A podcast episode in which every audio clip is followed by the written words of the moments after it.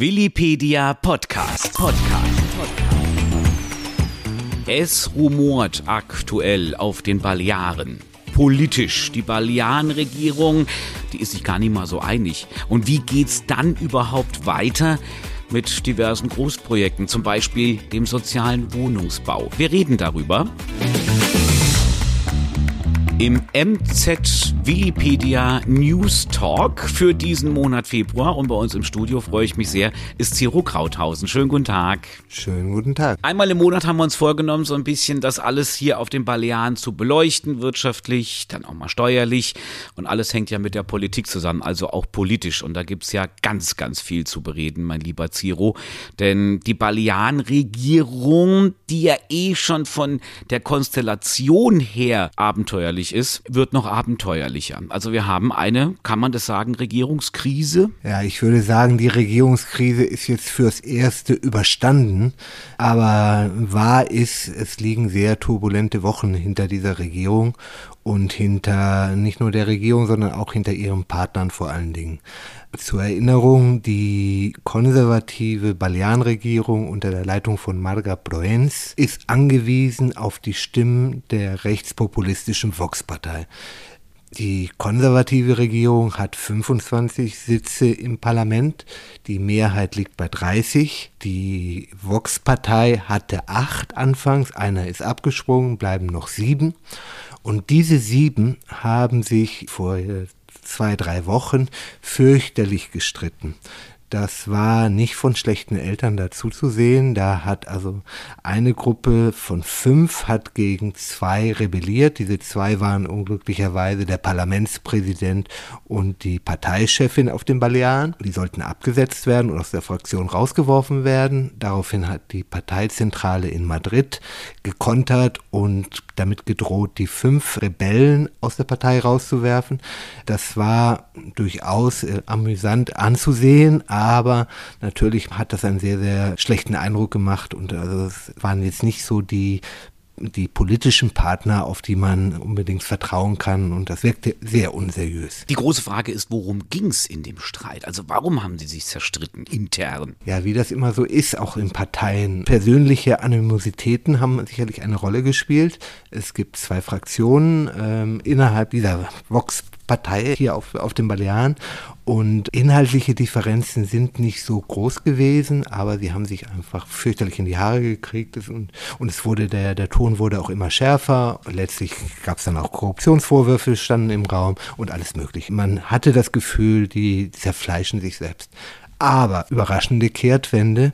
Aufgrund des Drucks der zentralen Parteiführung in Madrid haben sie sich dann doch nochmal zusammengerauft. Alles wurde wieder rückgängig gemacht, alle Drohungen, den Parlamentspräsidenten aus der Fraktion herauszuschmeißen und die Parteichefin ist jetzt erstmal wieder sozusagen akzeptiert und es kann weiter sozusagen weiter Politik gemacht werden. Ja, Vox ist in der, sagen wir mal, sehr luxuriösen Situation, die PP auch in einigen Dingen so ein bisschen vor sich hertreiben zu können. Ja, aber Moment, das ist jetzt eine Vermutung von mir, aber ich glaube, die liegt sehr nahe. Letztlich hat die PP, also die Volkspartei von der Ministerpräsidentin, womöglich gedroht, wir, dann rufen wir Neuwahlen aus weil sie konnten natürlich davon ausgehen, dass in einem gesetzten Fall, es gibt Neuwahlen, so ein Haufen jetzt nicht unbedingt nochmal auf solch einen Stimmenanteil kommt, also dass die sozusagen die Vox-Partei dann extrem geschwächt aus Neuwahlen wieder hinausgegangen wäre. Das hat wahrscheinlich dann die Reihen geschlossen in der Vox-Partei.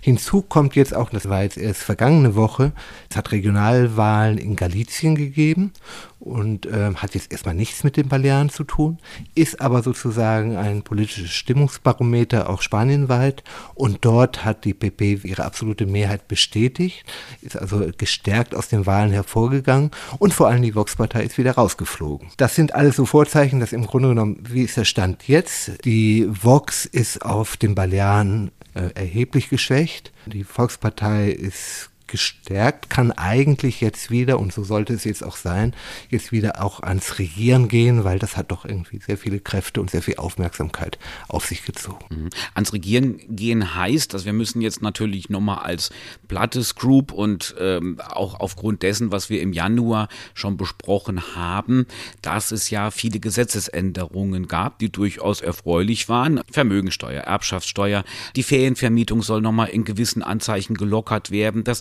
hörte man so raus. Ähm, aber es war doch so, lieber Ciro, du magst mich dann korrigieren, dass das auch in großen Teilen von Vox so ein bisschen aufgedrückt war, äh, dass das diese Richtung war, die Vox vorgeben wollte. Ändert sich das jetzt alles wieder so ein bisschen? Hat Vox dann tatsächlich diese Kraft auch verloren, zu sagen, wir möchten das und das, liebe PP, mach mal? Ich glaube, Vox hat in Sachen Steuerpolitik und Wohnungsbau, da haben die gar nicht so viel zu melden. Auch weil ihnen, glaube ich, auch da irgendwie die Expertise fehlt. Vox ist eigentlich eine ganz stark auf dieses Thema Spanisch-Katalanisch, auf die Frage, inwieweit muss irgendwie Spanisch wieder stärker im öffentlichen Leben präsent sein, fokussiert. Das ist sozusagen ihr Hauptthema. Darum werden die auch weiterhin kämpfen. Das ist im Prinzip allerdings auch jetzt auf den Weg gebracht. Es geht um die Schulen. Wahlmöglichkeiten werden ausgebaut, dass ähm, auch auf Spanisch unterrichtet werden kann. Das ist sehr, sehr umstritten. Das ist eigentlich auch ein, ähm, in der Gesellschaft ist es eigentlich Konsens, dass das irgendwie gar nicht nötig ist. Aber Vox reitet darauf rum und wird das, hat das jetzt auch schon in An Ansätzen durchgesetzt. Das ist die erste Herausforderung, die jetzt ansteht. Ähm, das jetzt umzusetzen. Ähm, verabredet ist es. Und ich glaube, die andere große Herausforderung dieser Regierung ist natürlich das Problem der Wohnungsnot anzugehen. Dann reden wir jetzt darüber, ob das denn jetzt mit diesen neuen äh, Vorzeichen und dem Streit und wir haben PP immer noch als Minderheitsregierung alles so realisierbar ist. Großes Vorhaben der Regierung ist der soziale Wohnungsbau. Ja, es ist jetzt nicht so genau sozialer Wohnungsbau, sondern sie haben ähm, ein das ist jetzt etwa sechs Monate her, kurz nach Regierungsantritt, ein Gesetzesdekret erlassen. Ein Notgesetzesdekret heißt auch so, also diese Not ist auch drin, um halt ähm, dieses Problem anzugehen.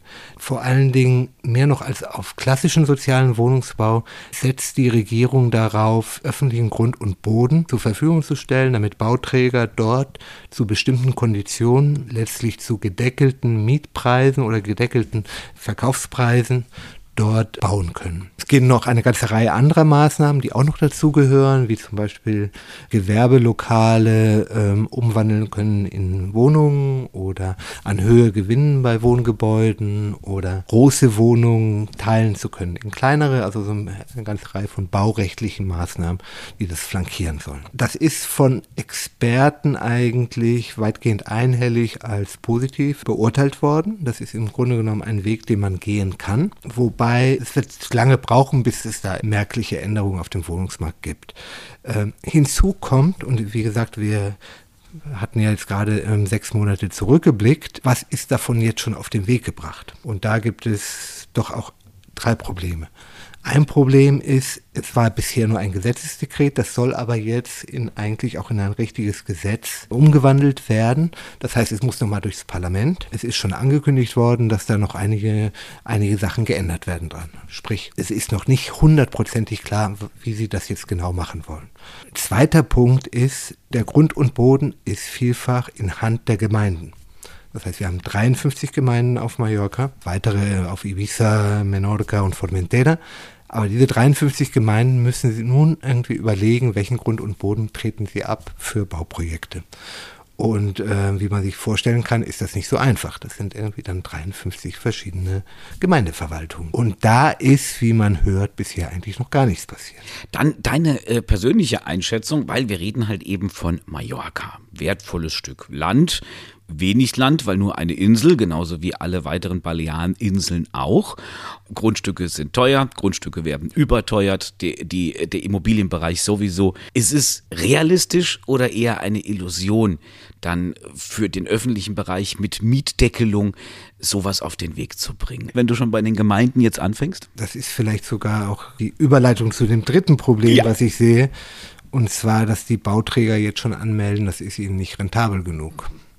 Sie haben jetzt, fordern jetzt schon, dass ihnen nicht nur äh, Grund und Boden zu günstigen Bedingungen äh, zur Verfügung gestellt wird, sondern auch Hilfen, um dann zu bauen. Und ich glaube schon, die, die mallorquinische Bauwirtschaft hat sich auch daran gewöhnt, an, an ganz anderen Objekten irgendwie ihr Geld zu verdienen. Das ist halt jetzt mit so einfacheren Wohnungen dann nicht mehr so, so sind die Gewinnmargen. Ich bin jetzt kein Experte auf dem Gebiet, aber die sind niedriger. Aber es wäre der große Schrei nach Subventionen, wie so oft und äh, ist auch dann in dem Moment von der Balearenregierung gefordert. Und dann sind wir wieder bei der Frage, realistisch?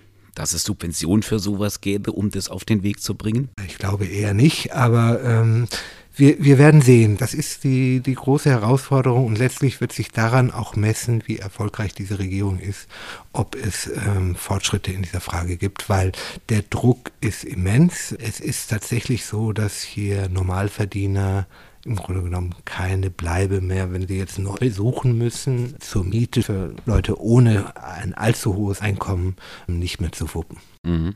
Insofern guter Plan, aber wir werden abwarten, ob er realisierbar ist. Das war der Wikipedia MZ News Talk für Februar.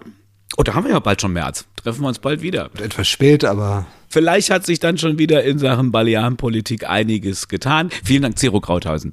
Ich habe zu danken. Mehr hören Sie übrigens auf podcast.blattes.net. Willipedia, auf Mallorca verankert, weltweit vernetzt.